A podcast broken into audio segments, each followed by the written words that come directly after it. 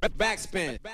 Freunde der Sonne, ihr hört den Backspin Podcast und mein Name ist Falk Schacht. Ich habe mich getroffen mit Disaster und wir haben über sein bald anstehendes und dementsprechend jetzt neues Album gesprochen, warum er jetzt wieder politischer ist in seinen Raps und auch noch viele andere Sachen. Ich wünsche euch jetzt viel Spaß und bis bald, bleibt gesund. Erstmal Hallo. Hi, vielen Dank, dass ich da sein darf. Gerne. Du hast mit Deutscher Oktober ein Album hingelegt. Da werden wir jetzt die Stunde drüber sprechen. Aber vorab würde ich gerne wissen, wo würdest du das selber in deine eigene Diskografie einordnen? irgendwie eigentlich ehrlich gesagt ein bisschen am, an Anfang so. Ich, ich habe ja, ich hab ja viel Verschiedenes ausprobiert in letzter Zeit, aber habe das Gefühl, dass ich jetzt genau da bin, wo ich immer hin wollte. Ich habe dich vorhin gefragt, wo du das in deine eigene Diskografie einordnen würdest und du hast gesagt, ja, so eher am Anfang. Und mir geht es nämlich ein bisschen ähnlich, zumindest bei den Songs, die ich bisher gehört habe und auch wenn ich dich in der letzten Zeit gesehen habe, du warst beim NDR in einer Talkshow und so, wo ich dich gesehen habe. Und ich hatte eigentlich vor zwei Jahren so das Gefühl, dass du so ein bisschen aus diesem politischen Bereich heraus möchtest oder zumindest zeigen möchtest, dass du mehr Facetten hast. Und jetzt habe ich so das Gefühl, dass du so hart zurück bist wie noch nie zuvor. Zum Beispiel habe ich dich auch bei ZDF Aspekte gesehen, wo du auch sehr politisch wieder sehr strikt und straight Ansagen gemacht hast. Aber woher kommt das? Warum konzentrierst du dich jetzt wieder eher auf dieses Politische? Ich glaube, also zum einen, zum einen liegt es auf jeden Fall daran, dass, ähm, dass das natürlich irgendwie eine sehr politische Zeit ist. Also die Welt ist ja sowieso kompliziert und unübersichtlich und es gibt keine einfachen Antworten auf komplizierte Fragen. Aber Corona äh, isoliert halt alles irgendwie noch mehr und führt ein das ein oder andere noch mal anders vor Augen. Und dann also zum einen das, zum anderen natürlich absolut habe ich irgendwie versucht die letzten Jahre mich facettenreicher zu zeigen. Aber ich hatte irgendwie äh, ähm, ich habe dann irgendwann im Lockdown habe ich dann irgendwie angefangen wieder viel zu lesen, auch Filme zu gucken, auch alte Filme, La, La N und und äh, und was weiß ich und hatte dann irgendwie das Gefühl, dass das dass das genau der richtige Zeitpunkt ist, so ein Album zu machen. Wir haben ja auch gerade eben den Song Nachbarschaft gehört, in dem du so ein bisschen auch beschreibst, was da los ist und du hast gerade eben äh, Corona und so die Pandemie schon angesprochen. Man sagt ja auch, dass diese Pandemie im Grunde die Ärmsten am stärksten trifft und dass sie wie eine Art Brennglas alle Probleme der Gesellschaft, du lachst schon, nach oben holt. Warum lachst du und wie denkst du darüber? Also ich glaube schon, dass ich glaube schon, dass das im Zuge von Corona natürlich irgendwie ähm, eine Umstrukturierung passiert, nicht als Aktion, sondern als Reaktion. Dieses System ist flexibel und gerade die großen Unternehmen und die, äh, die, die Reichen, ganz, ganz äh, stumpf ausgedrückt, die sind, glaube ich, auch, äh, sind auch innovativ und flexibel im Umgang mit, mit einer solchen Situation. Und ähm, ja, ich habe schon das Gefühl, dass, dass wir jetzt langsam an einem Punkt sind, wo die großen Wege gefunden haben, von der Krise zu, äh, äh zu profitieren. Zumindest viele, einige. Ich glaube, das ist ja, so funktioniert dieses System ja auch, dass immer, wenn einer gewinnt, muss auch ein anderer verlieren. Das, das ist klar. Aber es ist schon so, dass, äh, dass natürlich die, sage ich mal jetzt, der, der kleinere Mittelstand und, äh, äh und die Unterschicht ähm, schon besonders hart getroffen ist. Ich meine, ich glaube, die Novemberhilfen, jetzt haben wir Februar, die Novemberhilfen wurden immer noch nicht, äh, wurden immer noch nicht äh, ausgeschüttet und so weiter und so fort. Ich habe schon das Gefühl, dass da gerade viel passiert. Irgendwie, dass das jetzt, ich habe jetzt gehört, jetzt soll irgendwie so eine, so eine, also ich meine, das fängt schon da an, dass, dass irgendwie, dass, dass Schwarzarbeit trockengelegt wird, dass, dass irgendwie äh, die kleine Putzkräfte in irgendwelchen Restaurants oder äh, oder was weiß ich natürlich jetzt gerade in der in der schwierigsten Situation sind, die man sich überhaupt vorstellen kann. Wahrscheinlich, die vorher schon in einer schwierigen Situation waren. Die Obdachlosen hier auf St. Pauli, für die hat es ja keinen Lockdown gegeben, die konnten sich ja nicht nach Hause auf die Couch verkrümeln, für die ist alles gleich geblieben, nur dass es noch schwieriger geworden ist.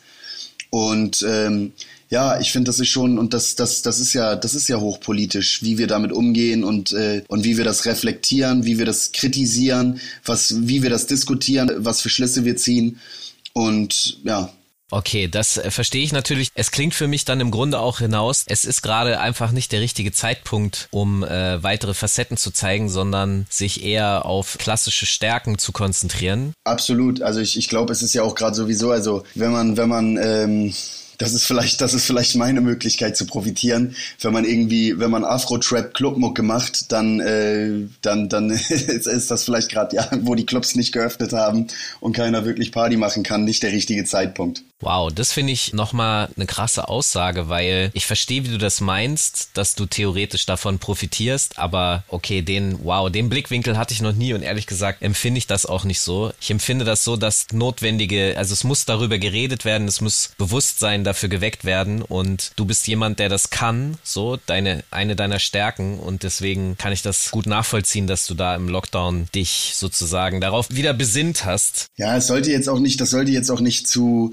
Verwertungslogik mäßig klingen, nur es ist halt so, dass ähm, es ist halt so, dass ich schon den, äh, dass ich schon den Eindruck habe, dass ich irgendwie natürlich auch die letzten Jahre immer mal wieder die gleiche Geschichte erzählt habe. Nur dass, äh, nur dass immer mehr, immer mehr Leute diese Geschichte, diese Geschichte verstehen oder nachempfinden können oder äh, oder teilen irgendwie. Aber ich sag mal so, das kann man ja nur dann, wenn sich nichts verändert hat. Ich sag mal so, du arbeitest ja theoretisch, so verstehe ich dich. Dein Ziel ist es, dich selbst in der Kunst arbeitslos zu machen, weil dann wäre ja Weltfrieden. Ja, voll. Und deswegen, also du hast sozusagen nur etwas zu kritisieren, weil es keine Bewegung gab. Das finde ich wichtig festzustellen. Du hast aber auch einen Song geschrieben, zum Beispiel Australien. Kannst du mal beschreiben, worum es darin geht? Ich glaube, es geht primär darum, irgendwie in einem, in einem, äh, in einem einfachen, hoffentlich leicht nachvollziehbaren Sinne die, die Kontraste aufzuzeigen, in dem wir uns bewegen, ne? in der Welt, in der wir leben, in der Welt, in der wir groß geworden sind, wo wir auch wieder bei so einer, so einer, äh, wo wir auch wieder, wo du sagst, dass es die Ärmsten am, am schwersten trifft, wo wir auch wieder, wo wir auch wieder bei dem Thema sind, dass, dass, dass ja nicht jeder die gleichen Privilegien hat. Und davon handelt der Song im Prinzip. Also ganz einfach, einfach gesagt. Ich habe mich ja für einen Moment gefragt, es gab letztes Jahr einen Rap Rapper, der aus Deutschland, der nach Australien gefahren ist, als da diese großen Waldbrände waren und so Anpackermäßig versucht hat, da was zu regulieren. Natürlich, ich sag mal so jetzt, ich meine es nicht böse, es ist erstmal natürlich gut gemeint, aber Australien hat jetzt nicht gerade darauf gewartet und so und. Ja, wenn ein Kollege nach Afrika geht und dann da irgendwie äh, die,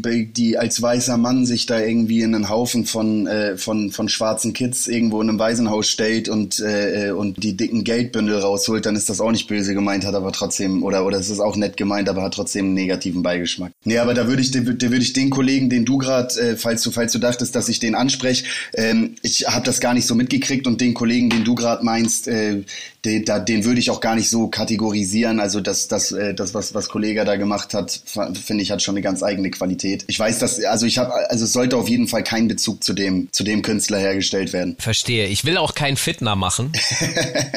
Deswegen habe ich auch keine Namen gesagt und nix. Äh, alles gut. Ich habe über dich gelesen oder du, du rappst es auf diesem Album, dass du sozusagen als Kind ADHS, wurdest du diagnostiziert? Ja, voll. Auf jeden Fall. Ich habe auch, äh, hab auch Medikamente gekriegt von der dritten bis zur sechsten Klasse. Boah, krass, okay. Kannst du mal erzählen, wie viel glaubst du ist von diesem ADHS jetzt noch Teil deiner Persönlichkeit und ist es eher eine Stärke, die die Gesellschaft bei den Kindern nur eben nicht, wie soll ich sagen, die können da nicht drauf reagieren offensichtlich, außer mit Medikamenten? Ähm, also zunächst glaube ich mal, dass, dass grundsätzlich äh, Diagnosen psychischer Krankheiten in erster Linie etwas sind, was dafür da ist, damit Krankenkassen Rechnungen bezahlen, weil kein Mensch ist wie der andere. Ich glaube nicht, dass es die Depression gibt oder das ADHS.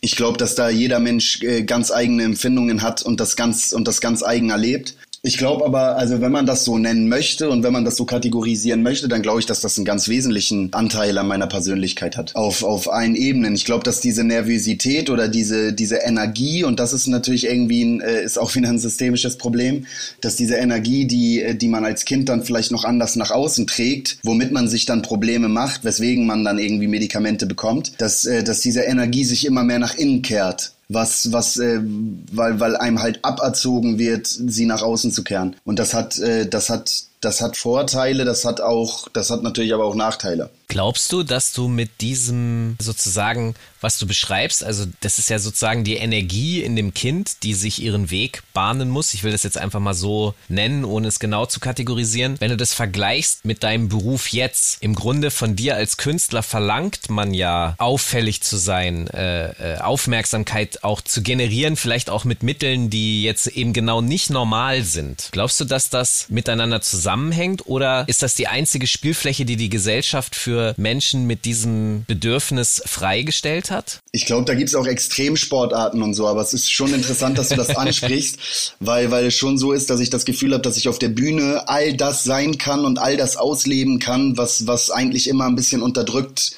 wurde und wo man immer irgendwie versucht hat, äh, was man immer versucht hat, mir abzuerziehen. Ja, deswegen, weil, weil ich habe darüber nachgedacht, das habe ich mich halt genau gefragt. Es ist ja genau der Punkt so, da möchte man das möglichst gleichförmig und nicht auffällig und das ist das Gegenteil von dem, was ein Musiker, ein Star, eine öffentliche Persönlichkeit ist. Ich glaube, das hat, das ist ja kein Zufall, weißt du. Ich habe ja, also dass ich, dass ich, das, das, das ist natürlich, das sind die, das sind die großen philosophischen Fragen gewissermaßen, aber ähm, dass ich, äh, dass ich das heute mache und dass ich diesen Weg gegangen bin, das ist ja kein Zufall. Also dass ich dieses Bedürfnis hatte, äh, im Mittelpunkt zu stehen, mich künstlerisch auszuleben, mich auf Bühnen zu stellen und so weiter und so fort. Ich glaube, das ist auf jeden Fall auch auch in meinem ADHS, wie gesagt, vermeintlich, wenn man es so nennen will, begründet den Song Trauma, den du mit Nura recorded hast, wo ihr eben über Traumata aus eurer Kindheit sprecht. Wieso habt ihr beide euch dazu entschieden, diesen Song so zu machen? Wir haben tatsächlich im Studio gesessen und äh, wir waren drei Tage zusammen im Studio und hatten zwischendurch auch ein bisschen Leerlauf. Waren eigentlich gar nicht so krass kreativ oder hatten jetzt gar nicht so viele, so viele gute Ideen, also gefühlt nicht. Und dann war eigentlich die Überlegung, die dahinter stand, war, was ist denn jetzt eigentlich unsere Gemeinsamkeit? Also wenn wir jetzt zusammen einen Song schreiben, wo sind denn unsere Gemeinsamkeiten oder, oder welche Geschichten teilen wir vielleicht? Ne? Und natürlich ist Nuras Geschichte eine ganz andere als meine,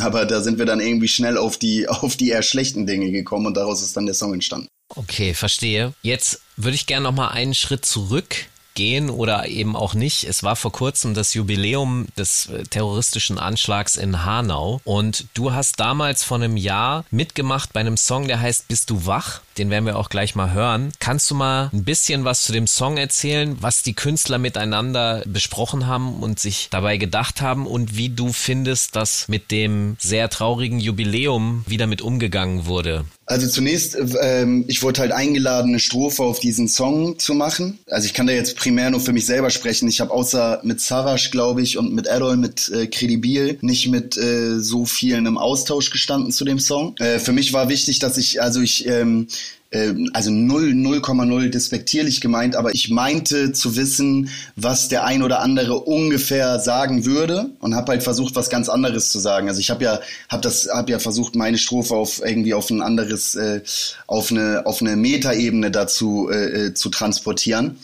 Also ich, also ich finde den Song super. So, ich finde die, ich finde die Aktion wichtig und gut. Ne? Ich finde, sie ist nicht alles. Ne? Das ist, es kann auch nur ein Anstoß sein oder es kann auch nur ein äh, kleines Zahnrädchen in dieser Maschine sein, die wir sein sollten und äh, sein wollen, glaube ich auch. So viel zum Song und, äh, und zum, zum Jubiläum. Ich glaube, dass das, dass das natürlich irgendwie falsch ist. Bei mir ist das jetzt nicht so und in der Bubble, in der ich mich bewege, ist das auch nicht so, aber ich glaube, im Großen und Ganzen brauchen viele dann so ein Jubiläum als Anlass, sich wieder zu beschäftigen, auch Medien und so weiter und so fort. Dabei ist das ja ein omnipräsentes Problem und wenn man sich jetzt anguckt, dass äh, was, was da im Internet zum Teil wieder von sich gegeben wird, dann sind da ja Typen, die den gleichen Weg gehen, den, äh, den Tobias Rathje gegangen ist. Und, äh, und ich glaube, dass da viel zu wenig passiert. Und ich glaube, dass da die Behörden und die zuständigen Institutionen viel zu wenig machen. Und ich glaube, dass wir als Gesellschaft gar nicht genug machen können im Kampf gegen, dagegen, dass sowas jemals wieder passiert ich sag mal so, wir haben jetzt sehr viel politisches und düsteres, dunkles, schweres. Dafür stehe ich mit meinem Namen. Ja, ja. ja, sehr gut. Aber man muss ja irgendwann auch mal, weil man ja sonst wahnsinnig wird, man muss ja vielleicht auch mal über ein, zwei andere Sachen sprechen. Mich wird natürlich nochmal die Musik, das Musikalische auf diesem Album interessieren. Was hast du da für Einflüsse verarbeitet? Worauf, was war dir wichtig? Wo wolltest du hin, was die Beats, die Songs betrifft? Also ich wollte auf jeden Fall ein ganz straightes, konkretes Rap-Album machen. Ne?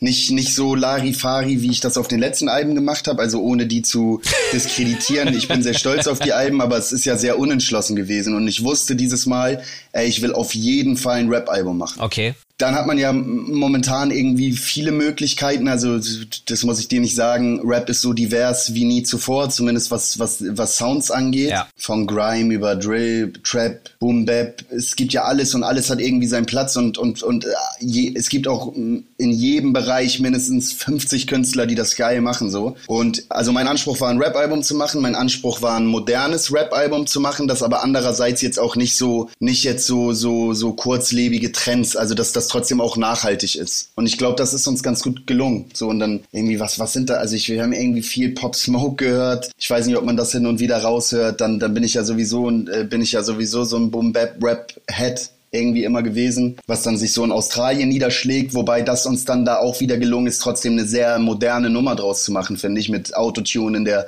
Hook auf eine subtile Art und Weise und so weiter und so fort. Ja, aber äh, der, wirklich der größte Einfluss war jetzt gar nicht irgendwelche Blaupausen in Form von anderen Künstlern, sondern die Leute, mit denen ich da irgendwie zusammengearbeitet habe. Wir, wir sind ja irgendwie richtig so ein Künstlerkollektiv geworden über die Zeit.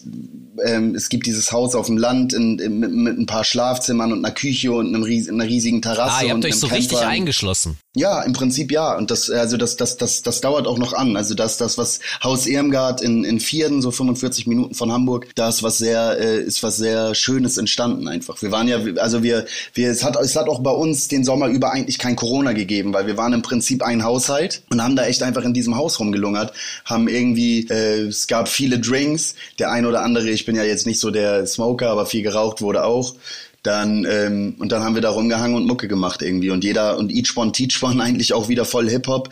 Jeder kann was, was der andere nicht kann. Äh, jeder hat so seine Spezifikation und äh, kann etwas besonders gut und das haben wir irgendwie alles in den Topf geschmissen, ohne uns auch ohne uns kaputt zu machen. Also ich glaube, das hört man auch auf dem Album. Wir das nichts verkopft. Also wir haben jetzt nicht irgendwo irgendwas konstruiert oder uns so super in den Kopf gemacht. Eher im Gegenteil, irgendwie keine Termine, leicht einsitzen, bisschen Mucke machen, bumm, Album fertig. Ich verstehe. So.